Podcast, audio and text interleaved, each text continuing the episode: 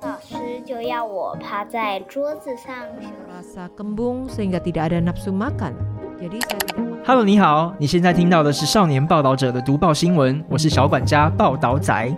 少年报道者是独立媒体报道者制作的儿少新闻平台，在这里有很多大朋友、小朋友会把世界上重要的事说给你听，除了中文，还有多种语言哦。请把耳朵打开，让报道仔为你服务，一起来收听好新闻。我的十四岁，林梅玲，戏院、赌场、槟榔摊，我生命的另类养分。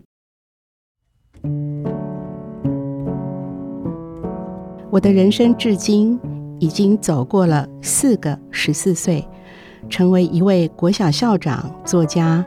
阅读教育推广者及电台节目主持人。我成长在日渐倾颓的戏院之家，龙蛇杂处。父亲为了还债步入赌场，少年的我还去过赌场卖槟榔。在教养专家眼里，成为不良少年的几率可能很高，但颠簸的少年生活最终化为成长的养分。坐标一，美浓第一戏院。十四岁的种种像四散的棉絮，随着回忆慢慢聚拢，轻轻飘落在戏院、学校和槟榔摊的坐标上。许多同学都羡慕我家开戏院，有免费的数不清的电影可看。从这角度来说，的确是的。乡镇级的戏院几乎买一张票就可以同时看两部电影，且三天就换片。按这样推算，光是十四岁这年，我就看了两百多部电影。然而，大多数的日子，偌大的戏院里座位空荡荡的，观众寥寥可数。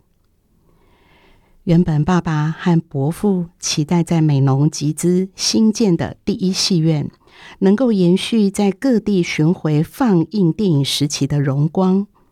没想到，戏院一九六九年完工后，电视台一家一家开播，加上录影带兴起。第一戏院搭上一九五零到一九七零台湾电影黄金时代最后一节车厢，却随即到站。戏院的事业由盛转衰。十四岁的我，长女，很早就察觉到大人的愁闷。他们在讨论事情时，香烟一支支抽个不停，赶三点半，嘎票，周转。纠结的问题在烟雾弥漫中找不到出路，戏院营收一路崩跌。我常偷翻爸爸的账本，有时一天只有三位数的收入，常让我跟着忧虑整天。大环境的改变，加上营业用电的高费率，以及政府对娱乐事业采重税政策。外表看似风光的戏院，实则已颓颓为已。有次，我看到在入口负责收票的妈妈，收下票后又往售票间走去，将方才的票交给阿朱姐，等会儿再卖给下一个客人。为什么？我问妈妈，妈妈没说话，倒是阿朱姐偷偷告诉我，这样。才能少交一点税。为了吸引更多的客人，有时电影上映到一半，大人会支开我们小孩，然后穿插一段黄色小电影。黄色小电影是指色情电影，因为这类电影无法公开上映，且只能在小型戏院放映，故称为小电影。也许我也感染了大人背负一间大戏院的压力。邻居有位大我几岁的姐姐，高职毕业后马上到男子加工区上班。她说：“工厂每个月发薪水。”我听了羡慕极了。只要工作就有钱赚，这跟我家的戏院完全不一样，龙蛇杂处的环境更是危机重重。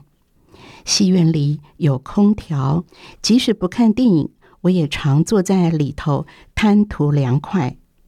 那一次，黝黑的空间藏着不怀好意的手，从后座伸过来，先是轻碰头发，再来耳朵，慢慢摸到脸颊。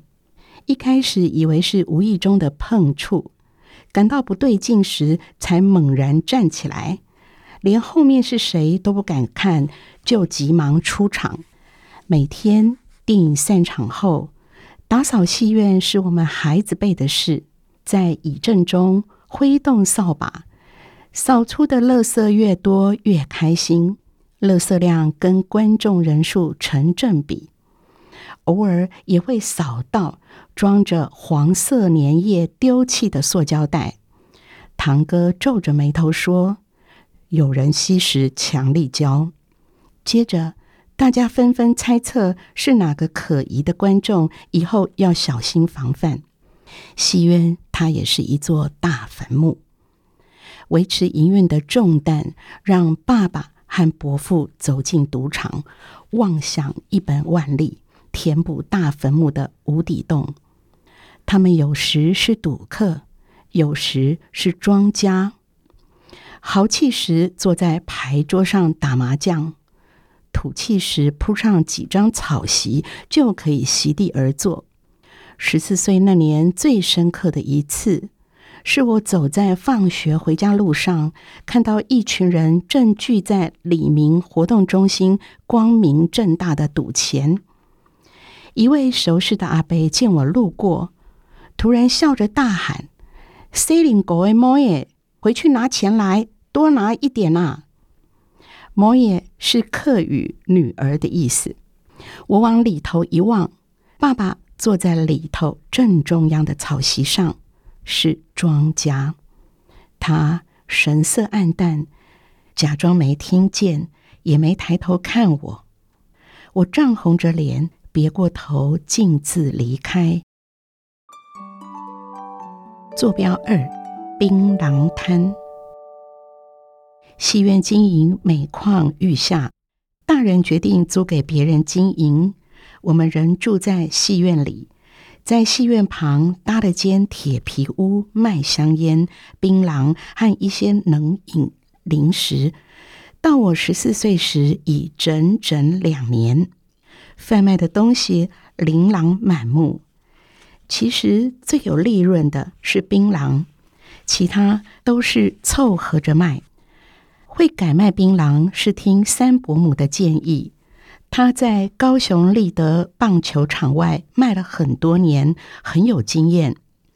对于债务沉重的爸妈来说，是个门槛低、收益大的选择。我们的槟榔工作桌非常阳春，跟我后来长大看到缤纷的槟榔西施站截然不同。光是用来放置槟榔的冷藏箱，也不是插电的。爸妈每天在铝锅装满水，先放在冰箱冷冻结冰后，再放到冷藏箱最底层，一天要更换两三回。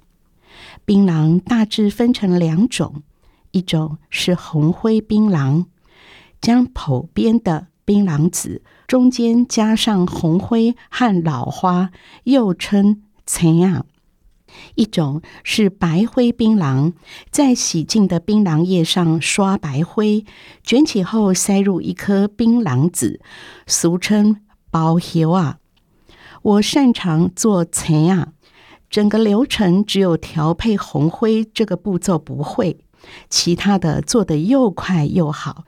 特别是要到赌场贩售时，不仅需求量大，售价还可以翻倍。十四岁的那年，我跟着妈妈去赌场卖过一次槟榔，也是唯一的一次。港片中常有大亨赌场的镜头，不过我跟妈妈去的是偏僻的农舍，离镇上很远。天花板拉了电线，装上几盏灯泡。夜晚蚊子很多，推算起来，那年妈妈也不过三十六岁，她应该也很紧张。穿梭在或坐或侧卧的赌客之间，要小心翼翼，别踩到别人，也别挡住赌客打牌看的视线。我用竹筛捧着一包包槟榔，充当活动摊贩，妈妈则负责收钱找钱。爸爸也是赌场的工作人员，只是不再坐庄。后来，爸妈不曾再带我去，可能也觉得我年纪太小，不适合去是非之地。但我也平添更多的烦恼，因为赌场是流动的，就怕警察抓。有时在农舍，有时在公寮，有时在香蕉园。某次深夜，爸妈回到家时一身泥巴，那是他们躲警察钻进香蕉园的结果。从那时起，只要爸妈晚上还没到家，我就没由来的提心吊胆。说起来，学校教导我们，槟榔是致癌物，种槟榔又破坏水土保持，赌博是投机行为，更害人倾家荡产。十四岁的我，内心一方面抱怨着爸妈三百六十行，哪行不选，选这行；另一方面，也几乎没什么抗拒的，默默接受这个结果。除了那次，国中二年级中午，我跟往常一样在校门等妈妈送便当来，但已经过了快半小时。距离午睡时间剩不到几分钟，南台湾的烈阳晒得我又闷又饿。妈妈这才姗姗来迟，一边抱歉，一边把饭盒袋交给我。妈妈擦着汗说：“刚刚有人来买五百元槟榔，来不及做，肚子饿了吧？”一向内敛的我，不知怎么的发起无名火，不但拒收饭盒，还对着妈妈大吼。我不吃了，你去卖你的槟榔！吼完，转身跑回教室，留下一脸错愕的妈妈。坐标三，美浓国中。学校老师知道我的一切，即使不是全部，也八九不离十。美浓一个小镇，彼此很少秘密。从国小以来，我一直维持着好成绩，升上国中大概还能在一至三名徘徊。老师把我归为能考上第一志愿的学生。每个学期初，导师蔡前老师会把我叫到办公室，送我几本教师用的参考书，上面的试题都印有答案。显然。是厂商送给他，他再转送给我的。我打从心里满怀感激。导师说，他每晚都会骑着脚踏车在镇上巡来巡去，看看哪一家户的灯亮着，就知道谁家的孩子还在挑灯夜读。有次，我忍不住跟导师说。电影散场后，我回到房间还会继续读书，但后来我跟阿嬷睡同一个房间。我点台灯读书时，阿嬷会骂我浪费电，不懂电有多贵。因此，我都用国中家政课做的黑色十字绣作品盖在台灯上，利用缝隙微光读书，不想惊动阿嬷。希望老师知道我另有隐情。老师听了半晌，没说什么，只有微笑着对我点点头。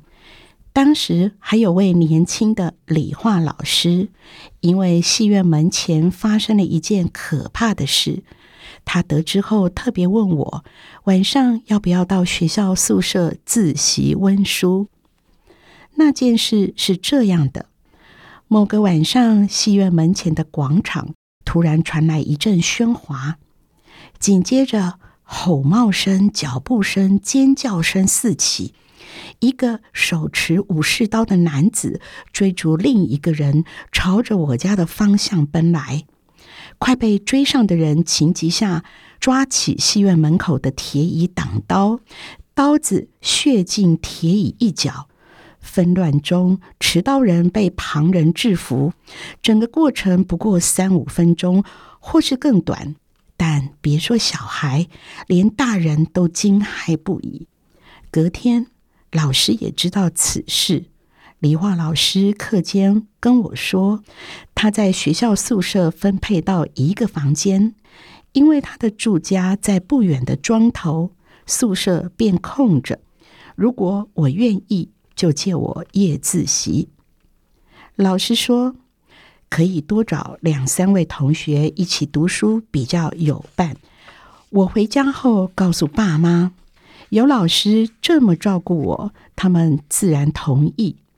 我约了两个同学，晚餐后一起去自习，但不到一星期就告吹。你们还是回家温书吧。理化老师再次找我时，带着歉意又有点不以为然地说：“有人反映这样不合规定。宿舍之学虽然短暂，但感受无比温馨。”像是有人捧住你所有的委屈，然后委屈就不委屈了。多年之后，我当了老师，暑假时把几个缺乏学习资源的学生从基隆带回美浓戏院家住上近一个月。回想起来，应该是受到这位理化老师的影响，但他的大名我却记不起来了。也许在教养专家的眼里，像我这样从小在复杂的环境中长大，耳濡目染之下成为不良少年的几率应该很高。我真庆幸自己没有走上歧途，也没有在阴影下颓丧不振。不仅是我，我的妹妹、弟弟也是。那么关键是什么？腐败的土质可以任其发臭，也可以变成植物的绝佳肥料。年少经验固然颠簸，却也培养了我敏锐的观察力、对事物细腻的觉知以及坚韧的特质，并且把这些都化为成长的养分，对于我后来经营学校和写作著书有很大的帮助。我也很少怪家庭、怪父母。面对生活的困顿，我选择和父母共同承担。虽然我不喜欢父母卖槟榔、上赌场，但我仍能理解他们在大风浪中如何殚精竭虑。于是，我一路上都想用更多的努力来荣耀父母，那是他们当年完全无法享有的。此外，学校老师的关爱更是稳住了正值毛毛刺刺的我，让我相信自己可以做得到，做得更好。后来，我成为老师、校长，不但具有囡仔龙，也会特别留意那些站在悬崖边的孩子，不要让他们失足坠落。我想和十四岁的你说，你经历了很多事，有些是好事，有些的确不太好，也带来某种难以言喻的创伤。有时候你选择子为父隐，有时候你选择面对伤痛。无论如何，你都因此渐渐拥有了坚毅的韧性。在困难的环境中保持正向的态度，不轻易被击倒。同时，你也慢慢学习保持某种弹性，练习看见事情的因果和价值，如同在众多不堪之中，仍然能够看到父母倾其所能撑起家计的勇敢与慈爱。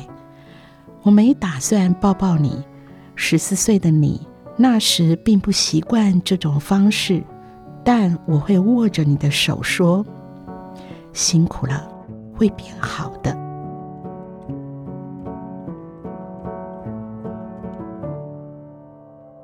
我的十四岁专栏介绍。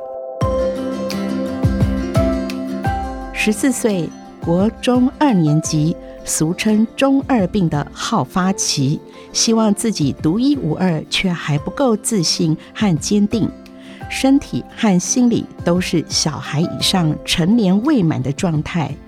这是串联纯真和成熟的交界。走到这里，也许前途豁然开朗，也许依然懵懂不清。无论如何，千万不要太担心。人生没有最佳路径。这个专栏是写给现在、曾经以及即将迎接十四岁的你。这个专栏，每一个大人都和你有过一样的心情。